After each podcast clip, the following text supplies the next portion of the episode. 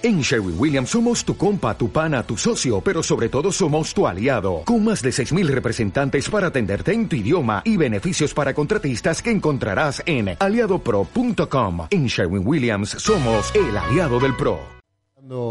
Un programa de esta mañana de viernes con alumnos del Instituto del Profesorado de Inglés, eh, con Silvio, con Juan Cruz y Katia, si no me equivoco, ¿sí? Sí. Buenos días, gracias por días. gracias por venir y participar del programa. No, por favor, gracias por la invitación. gracias también. Eh, estamos muy, muy agradecidos por, por este espacio que nos dan para poder contar un poco lo que fue esta, esta experiencia, porque la verdad es, es única y esperamos que, que se pueda repetir pronto, así que muy Bien. agradecidos. Vamos a contarle a la, a la audiencia de qué se trata el taller que hicieron en la participación. Sé que se, se habló de fonoaudiología, del uso de la voz. Ustedes van a ser docentes. Pararse frente a un curso hoy tiene muchísima importancia la voz, ¿no? Porque digo, tengo que hacer marcar mi presencia, no pasar Exacto. desapercibido, cuidarle a la voz, no destruirla. Yo soy uno de los que no he cuidado de la voz durante mucho tiempo, porque no porque han dado los gritos, sino porque hablo mucho y cuando uno habla mucho tiene que aprender a modular, tiene que aprender a expresar correctamente las palabras para eh, el, el buen uso de la voz. Este, así que la fonía, les doy la sí. palabra para que puedan explicar estas cosas, ¿no? Que vivieron. De ahora, por ejemplo, terminamos de dar una lección, o sea, tenemos constantemente un uso de la voz y no tenemos tampoco muchas herramientas como para poder eh, entender cómo usarla bien y cómo cuidarlo, porque es algo que vamos a estar haciendo durante muchos años. Claro. Como, como docente tengo 27 años en la carrera, casi 28. Nunca nadie me explicó a mí cómo uno tiene que respirar, inhalar, exhalar ¿no? y pronunciar para que no generen problemas, porque hay mucha gente en la docencia que termina con problemas en cuerdas vocales o nódulos, pasando a RT, pasando licencia, porque se le complica muchísimo dar clases. Entendemos eh, que también en la clase que tenemos tenemos el privilegio de poder tener clase de fonoaudiología, el taller de fonoaudiología con Rosita Dawa, Dawa. y bueno, ella también nos ha abierto un poco la visión a algo que nosotros no le damos importancia, que era el tema de la voz, eh, el tema de, de lo que podía provocar en nosotros alguna enfermedad o el- de- por sí la afonía que podía producir la, la mala utilización del aire. Entonces también ella fue de mucha ayuda. Es un taller que tal vez no se tiene muy en cuenta porque solo lo tenemos en primer año. Entonces ha venido una chica de otra carrera, por ejemplo, a, nuestro taller porque también ella entendía de que era muy necesario para todo lo que va a ser la docencia. Inclusive pasamos por un tiempo de evaluación que nos hizo Rosita en cuanto a ver si teníamos algún problema en el habla, alguna alguna muletilla por ahí o algún problema de respiración y bueno, ella también nos estuvo ayudando en ese aspecto para que también cuando vinieron los chicos con el tema del taller eh, tampoco nos pareciera tan extraño todo y fuera también eh, una, una práctica de lo que ella también nos había estado enseñando. Qué interesante, cómo, cómo es el tema, creo, cómo hemos evolucionado en esta materia, porque, este, vuelvo a recalcar, nunca participé de un taller de fonoaudiología donde uno pueda realmente aprender, como decían recién, a, respirar, a pronunciar, digo, esto que estabas explicando, ¿no? Silvio, ¿qué querés decir? A ver. No, también el hecho de, saber bien cómo se apoya la voz. Eh, está bueno el, hecho de saber bien, eh, porque uno dice, no, son las cuerdas, pero no solamente son las cuerdas, entonces vos vas más profundo en el tema y es como que eh, te llama la atención y es interesante conocer cómo es. Es un instrumento más en donde nosotros tenemos que manejarlo al 100%, porque en eso se basa la docencia, en explicarlo con la voz y por ahí sí, con, con algún cuadro o, en el pizarrón, pero generalmente la explicación es oral eh, porque es nuestra idea y tenemos que planteársela a los demás, entonces eso es lo, lo bueno de... de- ¿Cómo, ¿Cómo sería el tema de una buena respiración? Bueno, la respiración es eh, principalmente en, en el diafragma, se tiene que acentuar en la parte baja del- de lo que es el tronco, en la panza, directamente en la panza, Sí. y lo podemos notar eh, fácilmente cuando, se- cuando se... Cuando se infla inhalas. cuando se infla la panza, ahí te das cuenta que estás respirando bien. Ahora, si vos cuando respirás, inhalás y sentís que el pecho se infla y se levantan los hombros, ahí estás respirando mal. Como haciendo fuerza, diríamos. Claro. La- Normalmente- se- Lo sentís fácil porque se cansa la voz, se cansa rápido. Eh, estás hablando cinco minutos y ya te sentís como decaído, que no, no tenés ganas de, de hablar más. Qué bien. Y más en estos tiempos que a veces la- el docente tiene que trabajar un doble turno, ¿no? Eh, O tiene que trabajar mañana, tarde, noche, alternando horas, ¿no? Este, sobre todo los profesores que trabajan en turno mañana, tarde, noche, un desparramo de horas semanales terrible. Entonces, digo, lo deben ver con sus mismos profesores acá en el instituto. Si no se aprende a utilizar bien la voz, cosa que yo no he aprendido en mi vida porque nadie me ha enseñado. Esto, eh, Claro, no, tengo amigos que también están estudiando para profesorados en, en distintas áreas y yo le digo, ¿no tienen fonoaudiología? Y me dicen, no, no, no tuvimos nunca. Por No, ejemplo, somos- el profesorado de educación física, que generalmente anda a los gritos, es como lo más importante que sepan el, el manejo de la voz. entonces Claro. Pero sin embargo no, no, no lo tienen o bien tampoco lo, lo piden como para que sea algo... No, no entienden por ahí la, la noción o nadie les habló de la importancia de la voz. Sí, cuando cursé el profesorado, allá hace un tiempo largo, ¿no? El profesorado de, de castellano, de lengua castellana, tuve una asignatura llamada fonética, ¿no? Pero no fonoaudiología, que es otra Bueno, cosa, fonética ¿no? nosotros tenemos, tenemos en inglés. más que nada nosotros entendemos, por ejemplo, más que nada entendemos que al utilizar o al tener que ser profesores de inglés es muy importante cómo nosotros pronunciamos las palabras porque es como los chicos también lo van a absorber y al ser una lengua extranjera eh, es muy importante que ellos lo hagan de la manera correcta. Entonces por eso nosotros tenemos que aprender a gesticular bien, eh, abrir la boca, a, a saber transmitir actores bien. diarios, claro, con el aire, cómo- sí, porque normalmente la mayoría de problemas que hubo cuando Rosita no hizo la evaluación fue el tema de la respiración, que se hacía con la parte de, la parte alta, levantábamos los hombros todo y nadie lo hacía desde el diafragma. Eh, entonces eh, fue la verdad una darnos cuenta de algo que teníamos eh, eh, incorporado que no era correcto. Bien. Bueno, vamos a ir una pausa este, con, con una pregunta que, que les tiro, ¿no? Para pensar. La palabra infancia significa no fono, que no habla. O sea, a ver, los niños infantes hablan, pero la palabra infancia quiere decir no fono. Pensemos sobre eso y después de la pausa volvemos.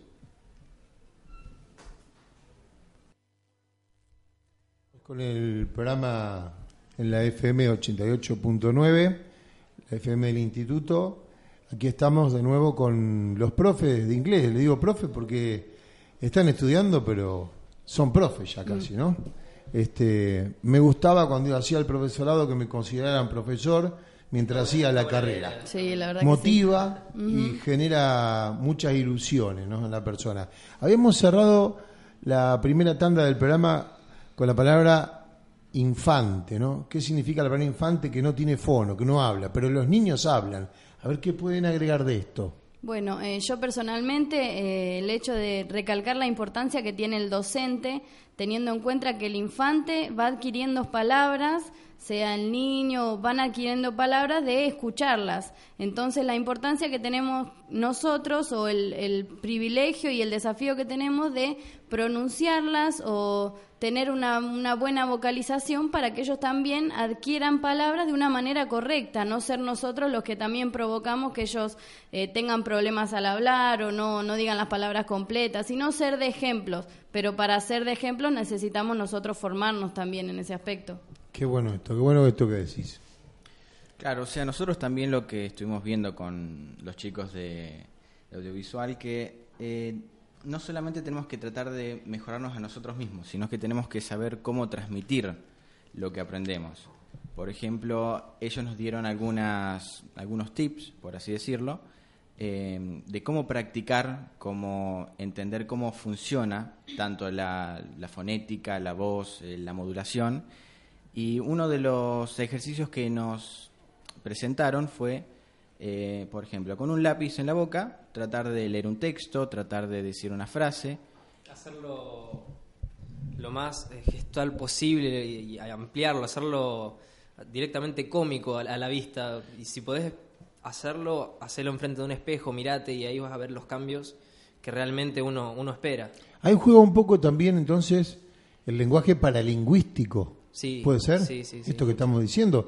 Porque es la primera vez en tantos años que soy docente que escucho pararse frente a un espejo con un lápiz en la no, boca sino, sino otra cosa que se hace para, para practicar, ¿no? si no directamente es abrir bien la boca, Bien. hacerlo bien, eh, La bien vocalización. agresivo, agresiva Claro. la ampliación de, de la boca, entonces decís la A, Claro. la E, la I, bien, bien abierta la boca, entonces ahí vas a, a notar que directamente la boca se acostumbra y cuando hablas es como que modulás de otra forma, lo haces más amplio Sí. y se entiende de otra forma, o sea, te, te expresás mejor y te ayuda mucho más a que se entienda. Estoy tratando de pensar con lo que estás diciendo y ayúdenme. Eh, esta forma de practicar está vinculado con lo psicológico, con la manera de desinhibirse frente a un curso. Y sirve mucho para perder el miedo. Sirve mucho porque, primero, al estar frente a un espejo, vos te ves. Claro. Que es algo por ahí. Y verte haciendo caras raras es algo incómodo a la vista. Principalmente para vos que te conocés, que decís, no, pero yo soy así. Pero si hago esta cara es, es raro en mí. Pero es, es un- una manera de perder el miedo, de estar más eh, tranquilo y, y por ahí demostrarte o expresarte de otra manera. Ser Eh, más claro. Lo saco a lo mejor del tema, pero está vinculado totalmente. ¿Hicieron alguna práctica ya docente? Práctica docente no, visitas. Claro, Visitas más que, más que práctica fuimos a hacer observaciones eh, con la profesora de práctica, Lidia Valentini, eh, para poder entender no solamente la teoría, lo que estamos viendo, sino que entrenar el ojo para saber dónde y cómo mirar. O sea, eso bueno también eso. es uno de los talleres que tenemos, que tenemos varios. Qué bueno eso. Entrenar el ojo para poder visualizar. Porque hay gente que está parado al frente del lugar y no ve. Claro. Este es el tema, ¿no? ¿Qué puede.? Es, es largo a lo mejor esto, ¿eh? podemos hacer cinco programas y vamos a aburrir a la gente. Recordemos que estamos en la mañana del viernes haciendo un programa con los chicos del profesorado de inglés, digo, con Silvio, Juan Cruz y Katia. La idea es esta, a ver, ¿qué observaron en una, en una clase? No den detalle de las personas, porque no vale, no, no interesa acá, sino ustedes como docentes, ¿qué vieron? Porque ya, si están en ese mundo, ya son docentes, ¿qué es lo que observaron? ¿Qué pueden opinar? Sin la estructura pedagógica, si no hay que hacer esto, hay que hacer lo otro. Como persona, ¿no? ¿Qué es lo que observaron? Porque dijeron practicar la vista para poder ver. Es importante poder ver de verdad, ¿no? Porque a veces no vemos. Claro, también lo que, mm, tomando el tema que decías de ver, es no solamente ver, es observar y saber qué hacer ante una situación. Eh, lo que tratamos de hacer con estas visitas es eh, ver la realidad, cómo es. Eh, no en todas las escuelas es igual, no todas las personas son iguales. En cada aspecto que estuvimos viendo tenemos cosas buenas, cosas malas, qué podemos hacer, qué podemos cambiar, qué no. O sea, todo es eh, entrenamiento. Se entrena la voz, se entrena el oído, se entrena el ojo, se entrena todo. Esto es lo, también lo que se hace en el profesorado. Pero dentro de las observaciones, eh, lo que siempre se rescata son, son los chicos, los alumnos. Eso es lo que siempre nos miramos primero, lo que tratamos de siempre observar. ¿Qué pudieron ver?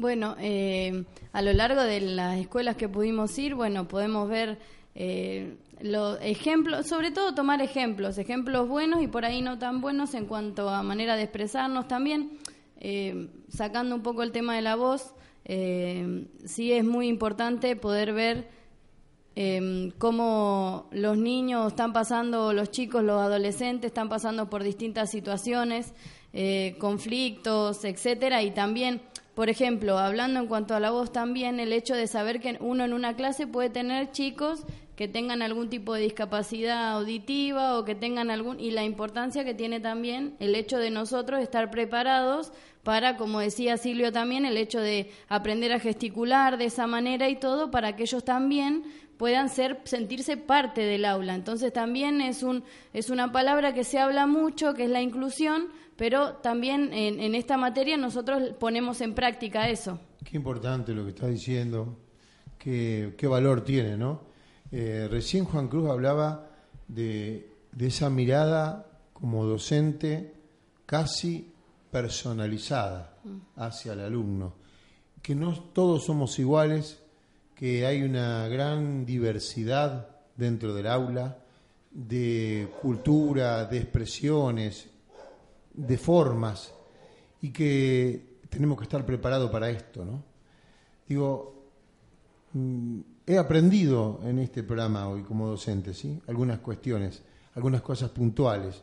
Me encanta esta idea de que docentes que ya están en, en marcha tengan esta, esta visión de la docencia. Ah, me parece que tienen muy buenos docentes en su curso, por lo que estoy escuchando, ¿no? Gente que está preparando gente para el mundo que viene, que no es eh, el de hace 30, 40 años atrás, es otro, ¿no? Sí, exactamente. Nos, la verdad que los profesores que tenemos nos podríamos decir que nos inspiran y, y, nos dan ese aliento por ahí que nos falta para decir realmente quiero quiero trabajar para hacer esto, para ver cómo un chico crece, cómo amplía su vocabulario, cómo, eh, cómo se vuelve crítico, que esa es la idea de, muchos de los profesores y creo que de la mayoría. Eh, y esas ganas, o sea, ponerle también el, hacer énfasis en lo que es eh, ver la realidad, pero de una manera crítica, no, no solamente esto es una mesa y nada más, sino ver de otra manera la realidad. O sea, es una mesa, tiene una base, tiene patas, la función, entonces... Estuvimos vinculando, fíjense, eh, fonobiología con psicología, con filosofía, porque lo que estás hablando es un planteo filosófico. Ver una mesa con cuatro patas no es solamente ver esta mesa con cuatro patas, sino es pensar sobre la mesa, ¿no? Pero para ir cerrando el programa, porque eh, cerrar con el tema del taller de fonobiología que, en el que participaron y seguramente muchos más, de, mucho más chicos, muchos más compañeros de ustedes. Si intentan o se puede hacer una evaluación, una síntesis de lo que significó para ustedes haber sido parte de este taller. No, bueno, lo primero que fuimos viendo a medida que pasó el año, por lo menos esta parte del año, es que muchos perdimos, yo por ahí me consideraba más tímido de lo que soy ahora, y también esa, esa pérdida de, de timidez, de estar más confiado, más tranquilo en frente de, de, de, los demás, sin pensar en lo que por ahí pueden llegar a, opinar de, de mis gestos o, o, lo que puedo llegar a hacer. Y somos varios los que, los que por lo menos noté personalmente, que ampliaron y perdieron ese, ese miedo de estar enfrente. Así que es muy, muy constructivo. Juan Cruz. Claro, también el simple hecho de estar en una radio ya cambia las cosas. Eh, muchos de nosotros podríamos haber dicho, bueno, hace dos años jamás nos hubiéramos visto en una radio hablando y mucho menos en una clase. Pero también es eh, aprender a perder el miedo, entender cómo uno puede llegar a hacer algo que uno ni siquiera se puede imaginar y, bueno, más que nada recalcar en las gracias por el, por el apoyo de todos los que nos están ayudando. O sea, no solo los profesores, sino los que vienen de afuera, todo el, la calidez, la ayuda. Incluso este espacio. Este espacio porque la verdad es es una buena forma de, de, divulgar por ahí lo que no se sabe, que, que, es, tenemos talleres, tenemos distintos proyectos y no solamente es un instituto, sino que también estamos en contacto con los demás y no, no somos solamente el Instituto 5, sino también estamos en contacto con distintas escuelas, con, con la sociedad en general, porque tratamos de que sea así. El vínculo con la sociedad, ¿no? Claro. Permanente, para poder crecer. Bueno, eh, para mí fue, hablando en cuanto al taller, fue una experiencia muy enriquecedora.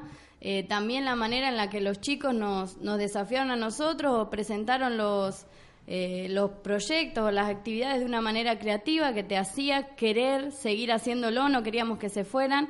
Y también ese es el desafío que tenemos eh, con ese taller de eh, entender que ahora la sociedad que tenemos ahora y que la sociedad entienda que los niños, jóvenes, adolescentes que tenemos eh, están con una necesidad muy grande de afecto, una necesidad de que alguien los escuche y una necesidad de que nosotros podamos estar capacitados para poder enseñarles de una manera que a ellos les interese y de una manera que a ellos los pueda eh, capturar de, alguna forma, por decirlo. Y entendemos que eso es un gran desafío para nosotros como futuros docentes, pero también el ver el ejemplo de los chicos que vinieron con el taller eh, y ver el ejemplo de muchos de nuestros profesores realmente te, te da muchas ganas a decir, bueno, quiero empezar ya las prácticas, entendiendo que va a ser un camino duro, pero es un privilegio eh, el poder decir, bueno, puedo poner mi granito de arena haciendo que la vida de este niño, joven, adolescente, de alguna manera pueda tomar otro rumbo o ampliarle eh, en un futuro eh, sus caminos o los rumbos que él pueda tomar. Bueno, ha sido un placer escucharlos, colegas, mm, me parece que ya está esto, ¿no? Hay que, tiene que pasar el tiempo y Hay que seguir puliendo. Sí, inscribirse en la docencia con el tiempo, empezar a, a- a formar parte de lo que significa dar clases hoy, ¿no? Me parece que por lo que escuché, el camino ya está marcado, hay que profundizarlo nada más y seguir transitando por esta senda, que la docencia tiene cosas maravillosas, hacen que uno crezca también como persona. Hoy en este programa yo también he aprendido y siempre digo que este, el conocimiento lo construimos entre todos, así que les agradezco por participar del programa y me he sentido muy a gusto escuchándolos este, hablar de, de las experiencias que tienen como, como docentes. Muchas gracias, por el Bueno, muchas espacio. gracias sí, también. muchas gracias. Y también mandarle un saludo a los demás que también tenían ganas de estar acá, pero bueno, por tema de, Sí, de el tiempo y espacio no- presentaciones eh, no. pudieron estar. Pero bueno, Sí. un saludo para todo primero inglés.